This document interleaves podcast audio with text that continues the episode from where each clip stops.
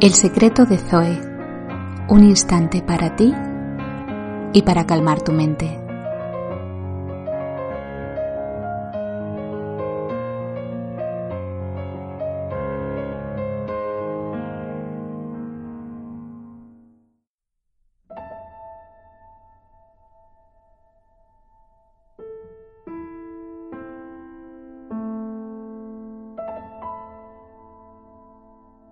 Bienvenido, bienvenida una semana más al Secreto de Zoe. Mi nombre es Gema Poveda y estoy aquí para charlar un ratito contigo o para zarandearte un poco, ¿no? Como me ha dicho algún oyente. Pero lo hago de verdad con todo el cariño del mundo. Lo que pasa es que a veces eh, descubrir cosas de nosotros mismos pues tiene ese efecto. Sentimos que nos descolocamos, ¿no? Que nos zarandean. bueno, Hace unas semanas eh, estuve hablando de la culpa y en contraposición a ella hablé de la responsabilidad. El tema de la responsabilidad me parece tan importante y tan necesario para descubrir quién de verdad somos que creo que se merece un episodio completo. Y por eso hoy voy a hablar de responsabilizarse. De que te responsabilices pero no de esa clase de responsabilidad que nos quisieron inculcar de pequeños, ¿no? En la que nos decían, haz los deberes, tienes que sacar buenas notas, tienes que cuidar a tus mascotas, tienes que ser un niño o una niña responsable. No, hoy voy a ir un poco más allá. Hablo de responsabilizarte de tus decisiones, de tus actos, en definitiva, de tu vida. Hablo de que si no eres feliz en un trabajo, Dejes de quejarte de tus compañeros, tu jefe o de lo aburrida que es la tarea que realizas y actúes. Hablo de que si no eres feliz en una relación de pareja, dejes de culpar a esa persona del modo en el que te trata, te ignora o te falta el respeto y busques una solución. O ya para tocar los tres palos fundamentales de la vida, ¿no? Ya he hablado del dinero, del amor, vamos a hablar de la salud, Hablo también de cuando, por ejemplo, te fatigas, ¿no? Cuando sales a correr o a pasear y en vez de recordar a tus acompañantes constantemente lo viejo que estás, que seguro que no es tanto, pegues un vistazo a tu estilo de vida a ver si algo está influyendo en esa fatiga, ya sea la alimentación, el tabaco, no sé, eso ya eres tú, ¿no? El que lo vas a, a saber. Como siempre, todo esto tiene matices. Por supuesto que tienes derecho a expresar tus emociones. Es más, creo que es imprescindible hacerlo, pero no regodearte en ellas. Es decir, quéjate, pero no vivas en una queja constante. Considero que es sano manifestar lo que sentimos. De hecho, está científicamente demostrado que muchos problemas físicos son manifestación de emociones reprimidas. Pero del mismo modo, no es sano ni física ni psicológicamente envenenarnos día tras día, hora tras hora, con la retaila de la queja, el reproche, el victimismo. Eso hay que pararlo, además de manera inmediata. Ten en cuenta algo muy, muy importante. Tu mente siempre va a querer más de aquello de la que le alimentes. Sea cual sea ese alimento, siempre va a querer más de eso. Si durante años, imagínate 40 años, el alimento fundamental se ha basado en comida basura, como pensamientos negativos, del tipo que hemos estado hablando, quejas, críticas destructivas, victimismo, culpas hacia otros, autoculpas, pues eso es lo que va a querer constantemente, porque lo necesita, porque tiene hambre y no sabe que se pueden comer otras cosas, o si las ha probado, todavía no se ha habituado a ese sabor. Pero si comienzas a alimentar a tu mente con una comida saludable, baja en grasas saturadas, con un sabor nuevo pero exquisito, como pensamientos de aceptación, de perdón o de responsabilidad, poco a poco se acostumbrará a ellos y se acabará dando cuenta de que con este tipo de pensamientos su vida es mejor Evidentemente, con vaivenes, por supuesto que sí, pero mejor. Los recuerdos de esa comida basura seguirán estando ahí. Ese tipo de pensamientos no desaparecen sin más. intentarán hacerse hueco a la más mínima. Pero la experiencia de una nueva vida saludable, con esos pensamientos vitaminados que te energizan y revitalizan, seguro que podrán con ellos. Pero, ¿cómo lograr responsabilizarnos y mantener ese tipo de enfoque en nuestra vida? ¿no? ¿Cómo mantener esa dieta mental saludable? Pues te voy a dar cinco claves. La primera de ellas es presta atención. Lo habitual en nuestra vida es que culpemos a las situaciones o a otras personas de nuestros fracasos o nuestra infelicidad. ¿Cuántas veces has dicho una frase del tipo, es que si no fuera por Pepe, que me amarga la existencia, mi vida sería mucho más feliz? Vale, pero ¿es por Pepe o eres tú? Durante años eh, muchos, muchos, muchos años, y aquí va el ejemplo del día, que ya sabes que me encanta ponerte ejemplos, tuve que relacionarme con una persona que siempre necesitaba tener a alguien en su vida que le amargara la existencia. Y si no lo había en ese momento, lo buscaba. Alguien que él sentía que le había defraudado, porque no le daba lo que él entendía que debía darle, ¿no? Esto ya era algo subjetivo. En ese momento, en su mente, se iniciaba una batalla campal, ¿no? En la que había que ganar a toda costa.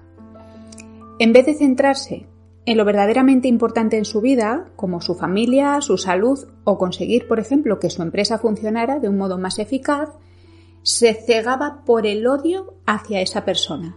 La aniquilaba verbalmente, abusando de su poder. Ejercía de verdugo, pero sin embargo, él se posicionaba en el victimismo absoluto, por aquello no que él entendía que le estaban haciendo. Visto desde fuera, la verdad es que era bastante curioso, ¿eh? O sea, en cuestión de segundos podías ver una transformación.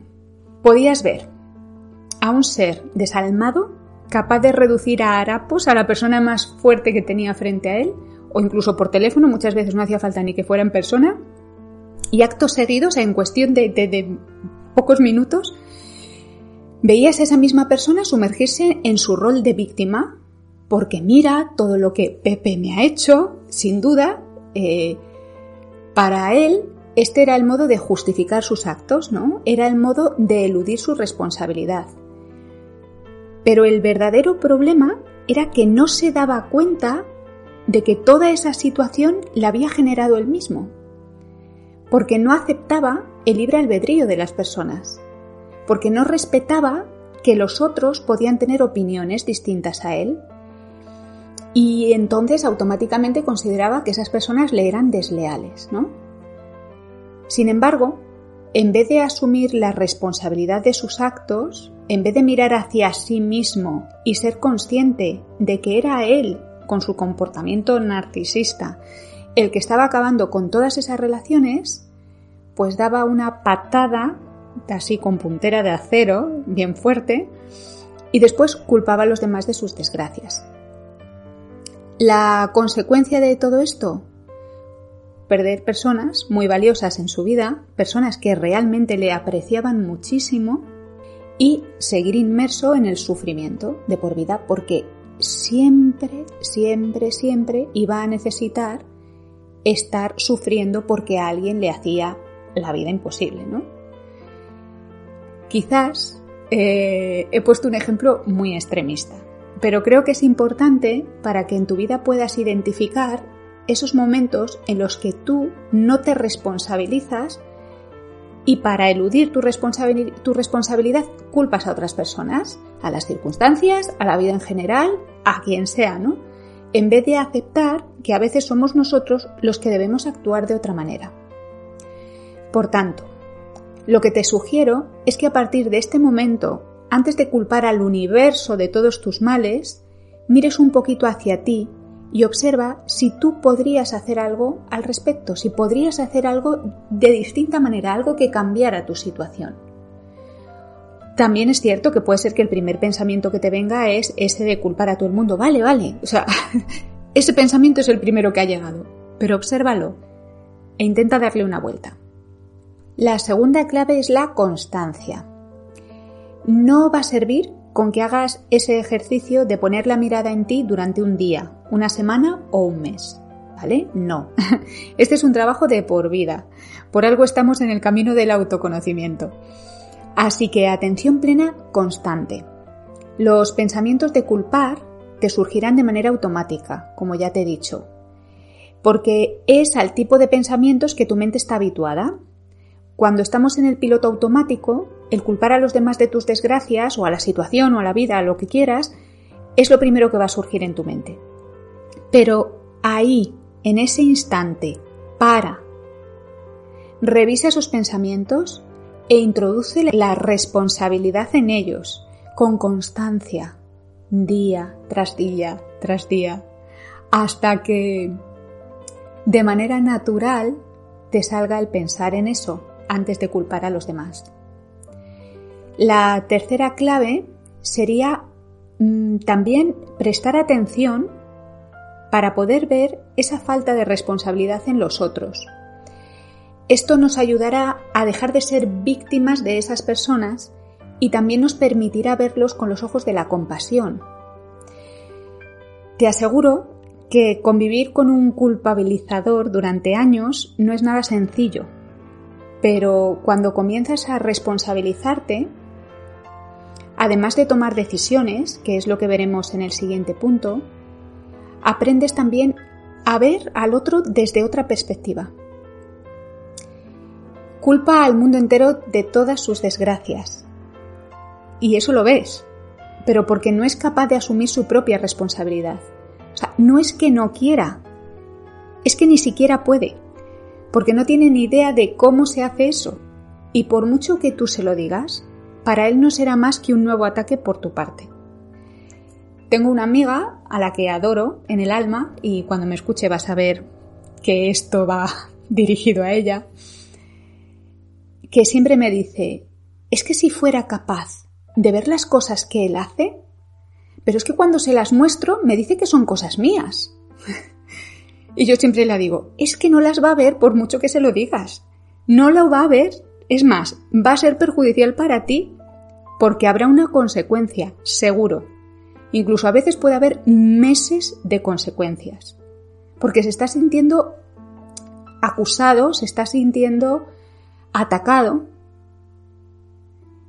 cuando esa persona esté lista, si es que lo está algún día, la vida le traerá una experiencia que le haga reaccionar hasta tal punto que quizás ya no pueda, no pueda mirar hacia otro lado. Pero estoy completamente convencida de que esa misión no va a ser tuya ahora en este instante. A mí siempre me queda la esperanza de que estas personas que están mirando hacia otro lado eh, un día, por pura casualidad, escuchen uno de mis podcasts y digan, ¡hala! A lo mejor soy yo uno de esos. Con que toque lo más mínimo la fibra a una de estas personas, yo ya me doy por satisfecha. Desde luego que sí. Eh, la cuarta clave es pon la intención y actúa.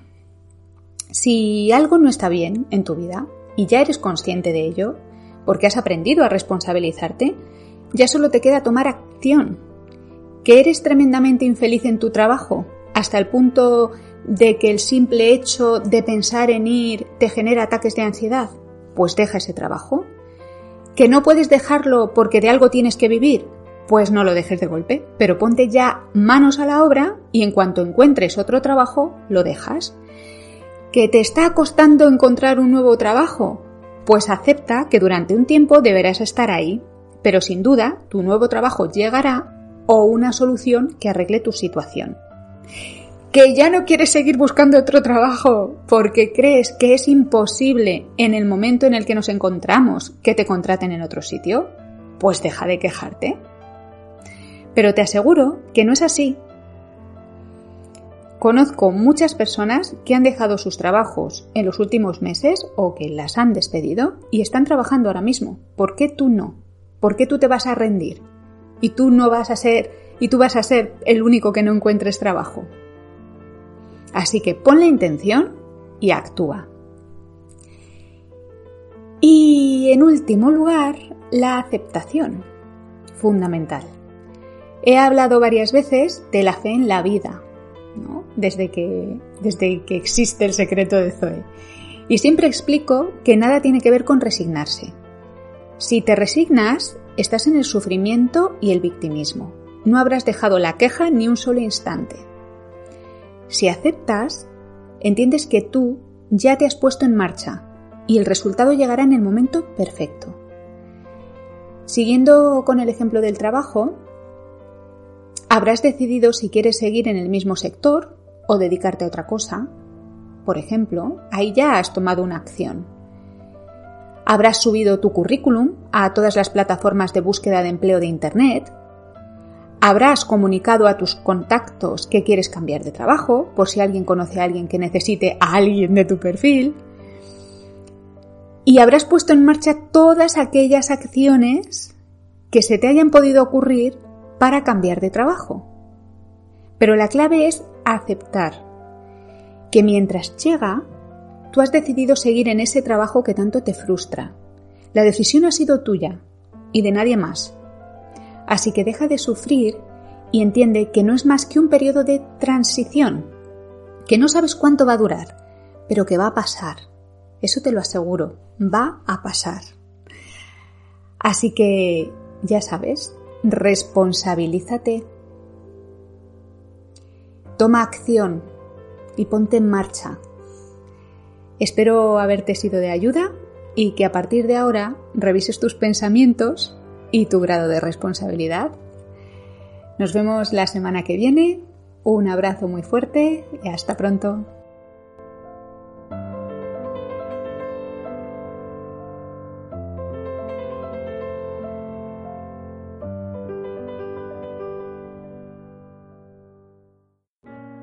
Te recuerdo que puedes escuchar tanto el podcast de contenidos como las meditaciones en iVoox, Spotify, Apple Podcast y YouTube. Si quieres contactar conmigo, puedes hacerlo a través de zoe Y si te ha gustado, suscríbete. Hasta pronto.